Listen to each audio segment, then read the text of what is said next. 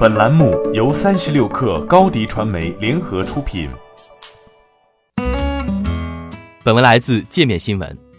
小米集团发布公告，将根据股份激励计划，授予一千六百四十六名选定参与者共计将近四千九百万股奖励股份。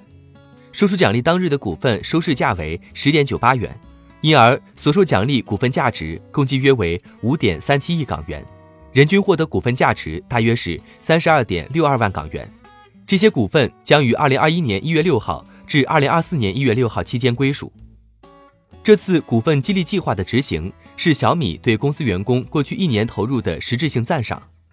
今年一月二号，雷军曾经发布一封二零二零新年致全员信，提出了小米的二零一九年是稳健经营和积极进取的一年，同时提及了小米的双品牌策略、五 G 战略。境外市场收入占比近半，AIoT 业务以及进入财富世界五百强公司等成果。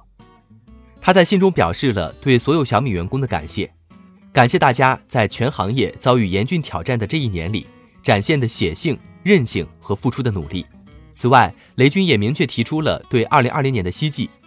他认为，2020年是小米 5G 业务的冲锋年，也是小米推动手机加 AIoT 的关键年。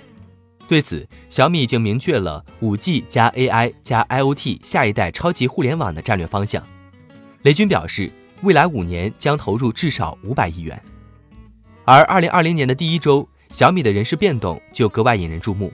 目前，小米集团已经陆续引入三位国产手机品牌的负责人，分别是前联想集团副总裁、手机业务负责人常成，原金立总裁卢伟冰，以及小辣椒创始人王小燕。